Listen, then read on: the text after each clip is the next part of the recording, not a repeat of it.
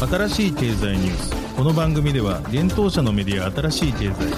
ブロックチェーン仮想通貨フィンテックに関する日々のニュース解説を平日毎日音声コンテンツでお届けしています。そして新しい経済ではブロックチェーン仮想通貨に関するニュース解説記事やインタビュー記事学習記事などのたくさんのコンテンツを掲載しております。ぜひ新しいひらがな経済漢字で検索してメディアもチェックしてください。そして LINE 公式アカウントではメディアの更新情報を配信しております。LINE 公式アカウントにもぜひご登録ください。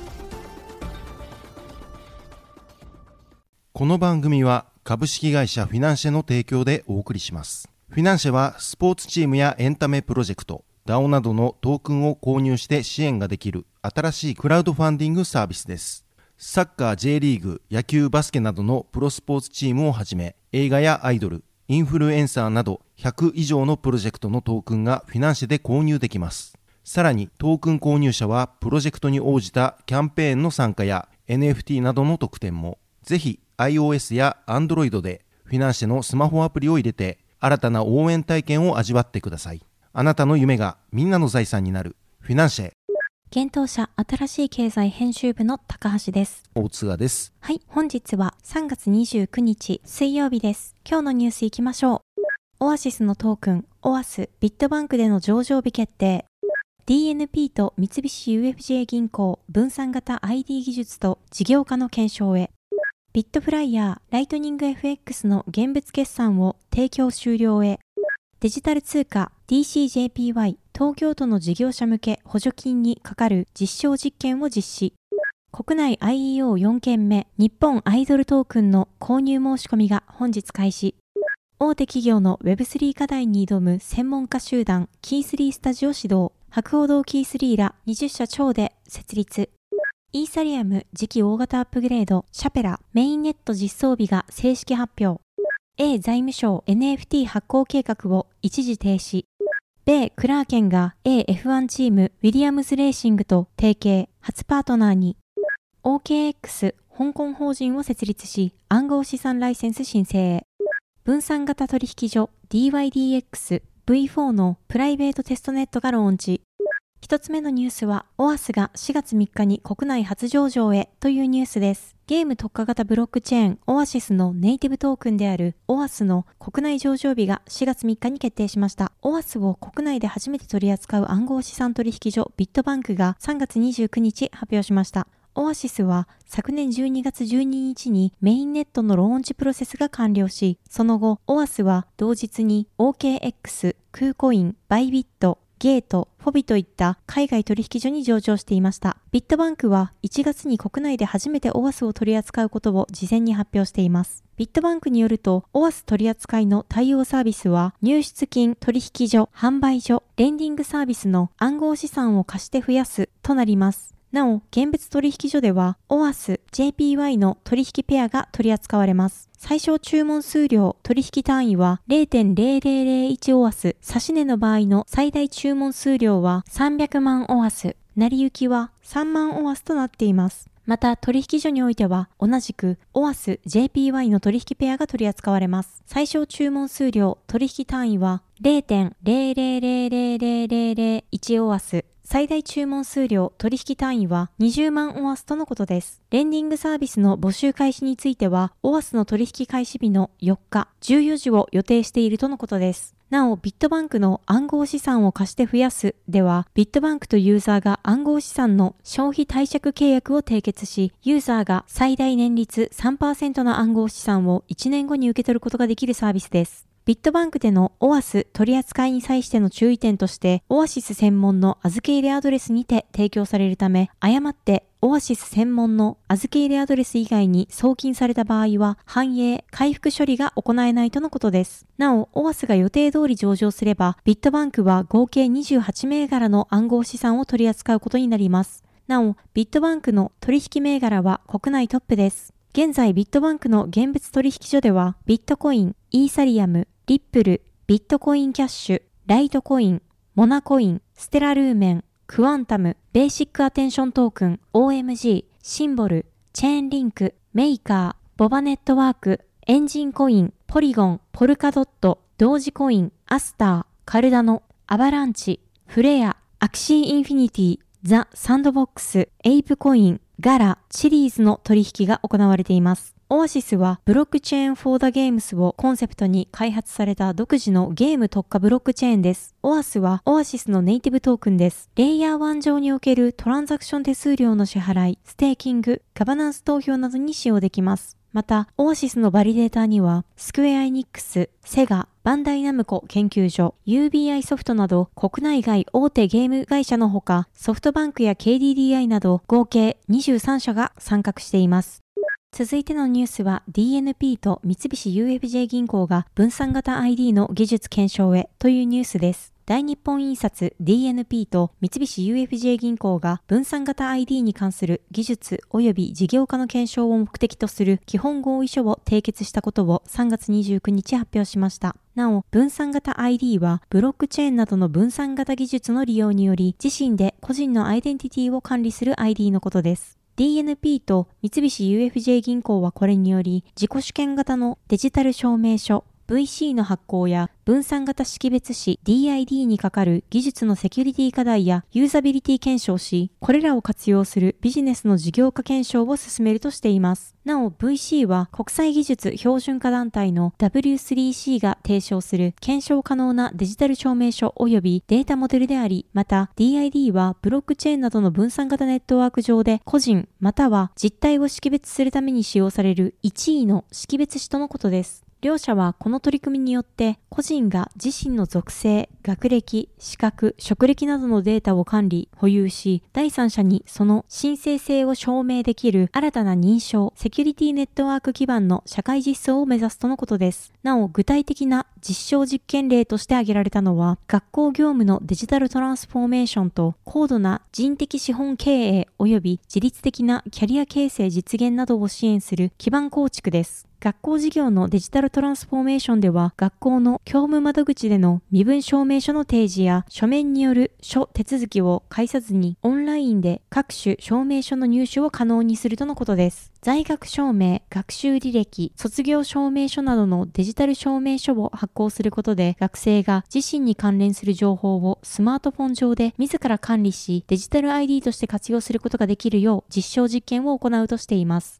また、高度な人的資本経営及び自律的なキャリア形成実現などを支援する基盤構築では、個人の属性、学歴、資格、職歴、スキルなどをデジタル証明書として発行、検証できるネットワークを構築し、就職や転職の場面での活用を目指すといいます。これにより、現状はキャリアごとに分断されている個人のアイデンティティが統合され、自律的なキャリア形成とその自己証明が可能になるとしており、社員のキャリアの可視化を通じて、企業の高度な人的資本経営の実現に向けた検証を行うとのことです。今後について両社は、信憑性のあるデータ流通を実現するために、インターネット上で扱う個人のデータを自ら管理できるシステムやネットワークを構築し、早期に本格的な社会実装を目指すとしました。また、グローバルの視点で様々な企業や団体と連携しながら実証実験を行っていくとも述べています。続いてのニュースは、ビットフライヤーのライトニング FX の現物決済が提供終了というニュースです。国内暗号資産取引所のビットフライヤー提供のライトニング FX の現物決済サービスが終了することが3月28日発表されました。ビットフライヤーによると同サービスは4月21日に申し込み受付を終了し、4月28日をもって提供が終了するとのことです。ライトニング FX は証拠金を預け入れ、主に差し金決済によりビットコインが売買できるサービスです。証拠金は最大2倍まで対応しています。そのため、預け入れた資本よりも大きな金額の取引が可能となるため、資金効率の良い取引ができるほか、ショートポジションが取れるので、価格が下落した際にも収益を得られる可能性があると、ビットフライヤーのウェブサイトでは説明されています。なお、現引きとは信用買いの決済時に投資家が代金を払って現物を引き取る方法です。また、現渡しとは、信用売りした投資家が現物を引き渡して決済する方法です。ちなみに、信用買いとは、証券会社から資金を借りて株式を買う取引で、信用売りとは、証券会社から株式を借りて、その株式を売る取引のことです。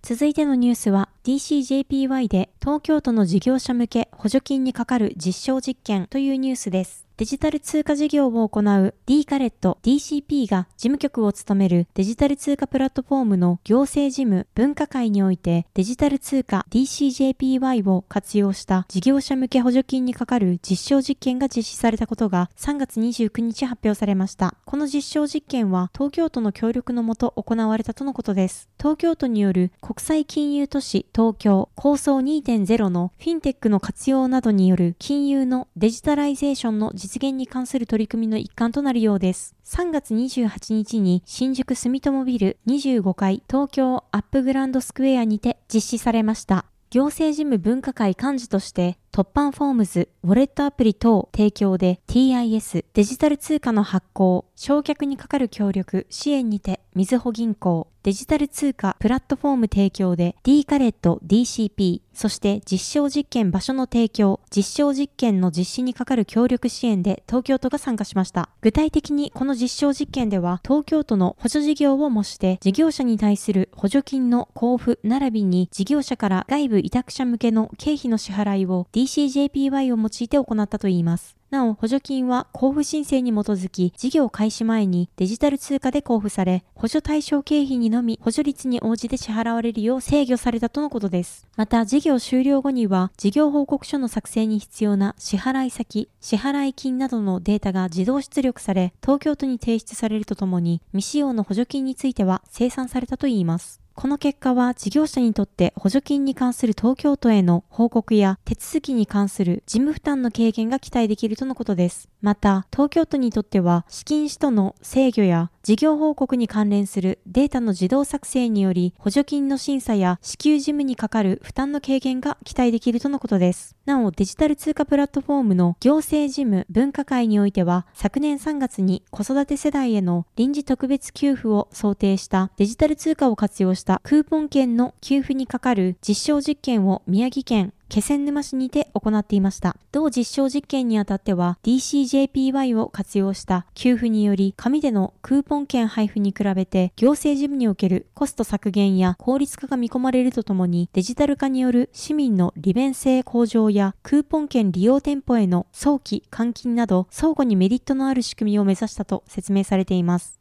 続いてのニュースは NIDT の購入申し込みが本日開始というニュースです。国内4件目の IEO となる暗号資産日本アイドルトークンの購入申し込みが3月29日19時より開始します。NIDT はイーサリアム上の ERC20 規格の暗号資産です。新しいアイドルグループの蘇生及び活動のために発行され、利用者は NIDT を通じてアイドル活動の応援及び支援ができるといいます。発行はオーバース社が行います。なお、NIDT の購入申し込みは国内暗号資産取引所のコインブック及び DMM ビットコインの2社にて同時に行われます。国内で実施された IEO において同時に2つの取引所が対応するのは初の事例となります。NIDT は3月29日19時から4月19日11時59分まで購入申し込みを行うといいます。4月20日に抽選を行い、4月24日に NIDT を当選者に受け渡し、4月26日19時からコインブック及び DMM ビットコインにて NIDT の取り扱いが開始するスケジュールになっています。なお、NIDT による IEO にて調達した資金にて、秋元康氏が総合プロデュースを行う新アイドルプロジェクト、アイドル3.0プロジェクトが実施されるとのことです。同プロジェクトは今回 IEO 実施により本格始動します。プロジェクトの運営には、キングレコードをはじめとする AKB48、乃木坂46、日向坂46、欅坂46、アイズワン、イコールラブといった人気アイドルグループの育成に関わったスタッフが関わるとのことです。NIDT 保有者には一部プロデュースへの参加や限定イベントへの招待、NFT の付与などの特典が与えられる予定です。アイドル3.0プロジェクトでは4月上旬よりメンバーの募集を開始し、全国7都市で説明会を予定しています。複数段階のオーディションを経て今年の秋にデビューすることが予定されています。なお IEO とは企業などのブロックチェーンプロジェクト発行のトークンによる資金調達を暗号資産取引所が支援し、具体的には主体となって発行体のトークンを販売するモデルのことです。NIDT のホワイトペーパーによると、NIDT は IEO 実施時にすでに全量が発行されており、利用者保有に30%、プロジェクト報酬に30%、チーム自己保有に21%、エコシステム報酬及びマーケティング分に19%が振り分けられるとのことです。開発費用等を除くプロジェクト報酬及びチーム自己保有分についてはロックアップを設定し IEO 以降に段階的なロックアップの解除を行うとのことです。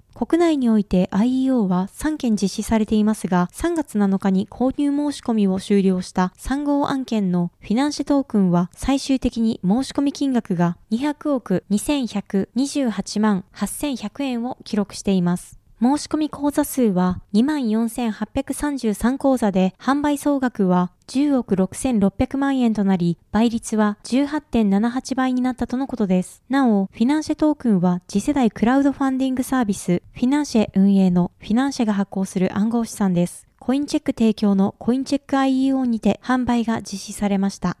続いてのニュースは、博報堂キー3がキー3スタジオローンチというニュースです。博報堂キー3が大手企業の Web3 プロジェクト推進を支援するソリューションキー3スタジオのローンチを3月29日発表しました。キー3スタジオでは Web3 プロジェクトの設計から実行に向けて課題を抱える企業に向けてプロジェクトマネジメントをサポートするといいます。総勢20社を超える Web3 スタートアップがキー3スタジオに参加しており、専門家として大手企業の Web3 プロジェクト推進における様々な課題に対応し、プロジェクト設計から実行までワンストップで支援するとのことです。博報堂キー3によると、大手企業の場合、社内に Web3 領域の知見や経験が少なく、また専門のプロジェクトマネジメントや施策の企画、開発を実施できる人材自体がいないことがあるといいます。博報堂キー3はこのような課題に対応すべくキー3スタジオをローンチしたと説明しています。なお、キー3スタジオに参加するスタートアップは、アキンドやアスターゲームス、ガイアックス、ベリーロングアニマルズ、トープ NFT ほか様々な社名が挙げられています。こちらは詳しく記事の方に記載しておりますので、そちらをご覧ください。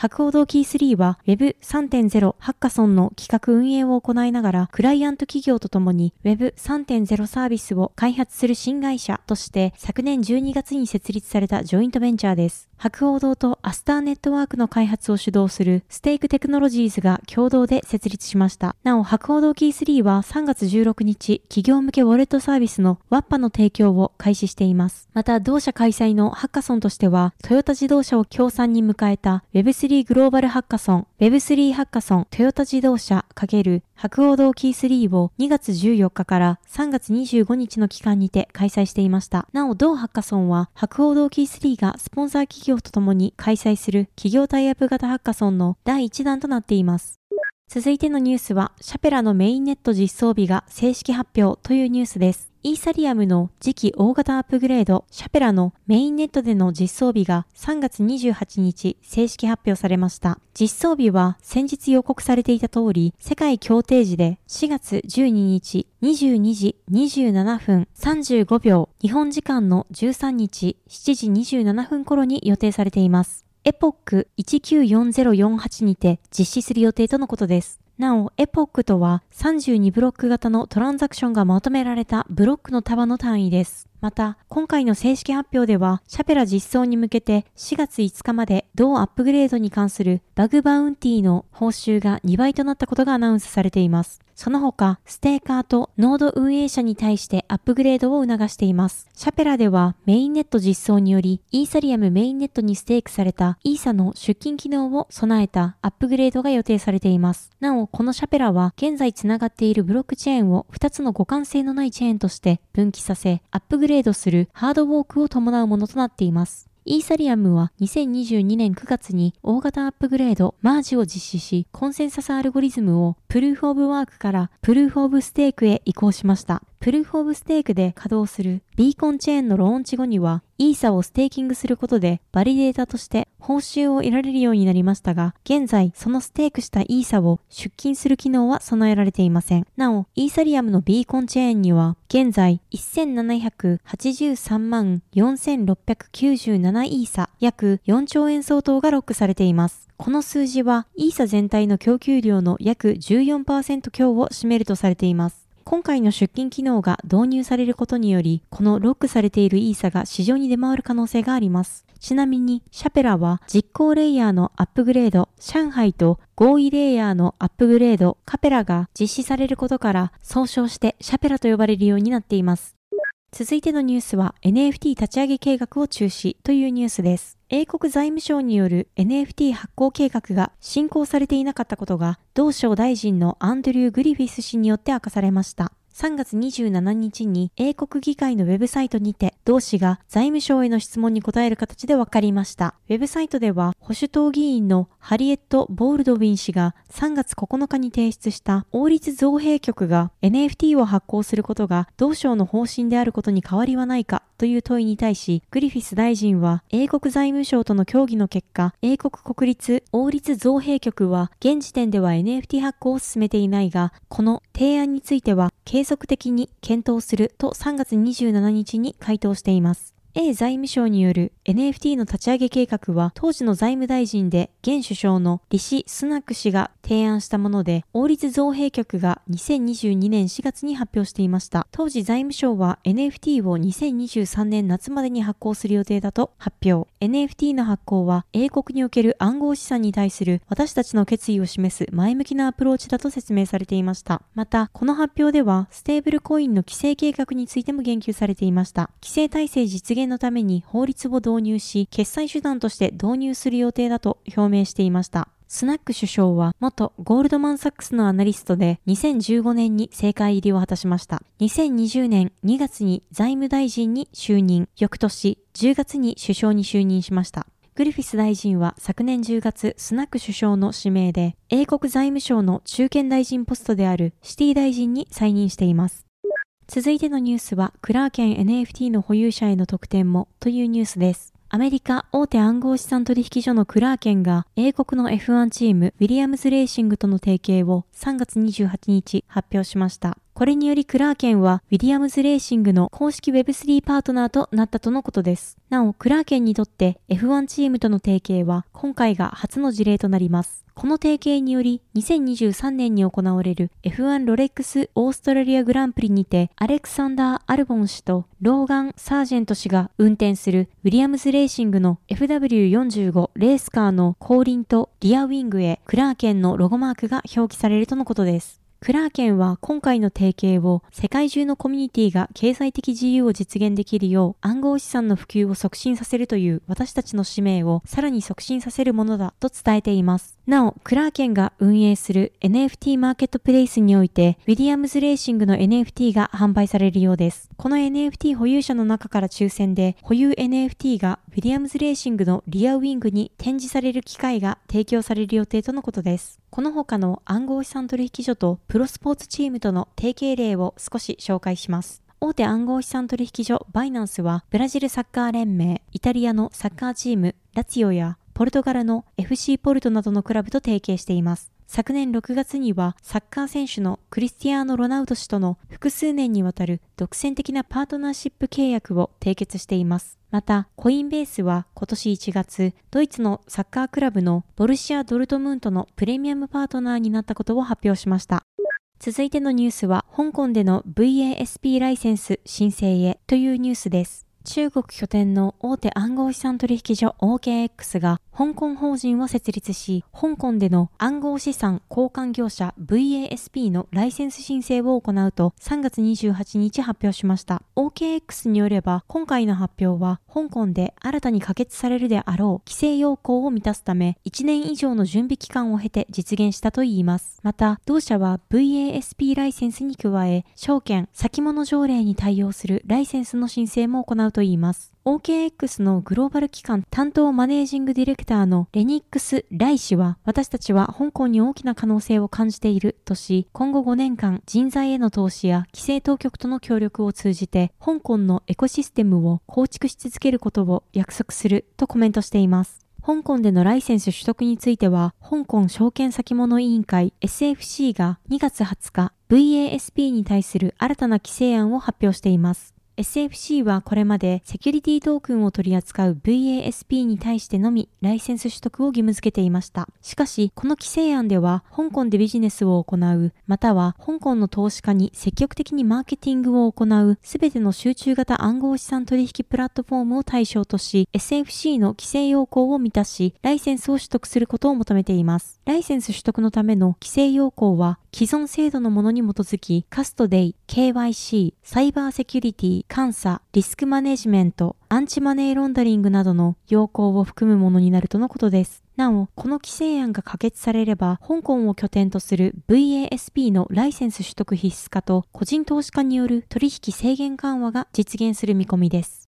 続いてのニュースは DYDX がコスモスでプライベートテストネットを立ち上げというニュースです。分散型取引所の DYDX が同プロトコルの新バージョン DYDX V4 のプライベートテストネットを立ち上げテストを開始することを3月27日に発表しました。テストネットの立ち上げは3月28日に実施されたことが公式ディスコードにて報告されています。2、3週間かけてテストを実施する予定だといいます。また DYDX は今年7月末までには DYDX V4 の公開テストネットの展開を予定しており、9月までに正式にサービスを開始する予定です。DYDX は昨年6月に DYDX V4 をコスモスエコシステム上に構築することを発表。コスモスの独自ブロックチェーン開発キットコスモス SDK を利用してコスモスのプルーフオブステークのコンセンサスアルゴリズムテンダーミントに基づく独自ブロックチェーンを開発するとしていました。なお、現在在稼働中の DYDX V3 はイーサリアムのレイヤー2ソリューションであるスタークネット上に構築されています。DYDX V4 がコスモスエコシステムに移行することで完全な分散化の実現と取引速度が現在の約100倍になると説明されています。なお、今回の発表は DYDX V4 の5つのマイルストーンのうち3つ目を完了したことを発表するもので、公開テストネットの立ち上げは4つ目のマイルストーンの目標の一つであるとのことです。ちなみに3つ目のマイルストーンには ABCI2.0 をはじめとするコスモス SDK の最新機能の利用やバリデータ用のドキュメント作成、Web の取引インターフェースの作成などが含まれています。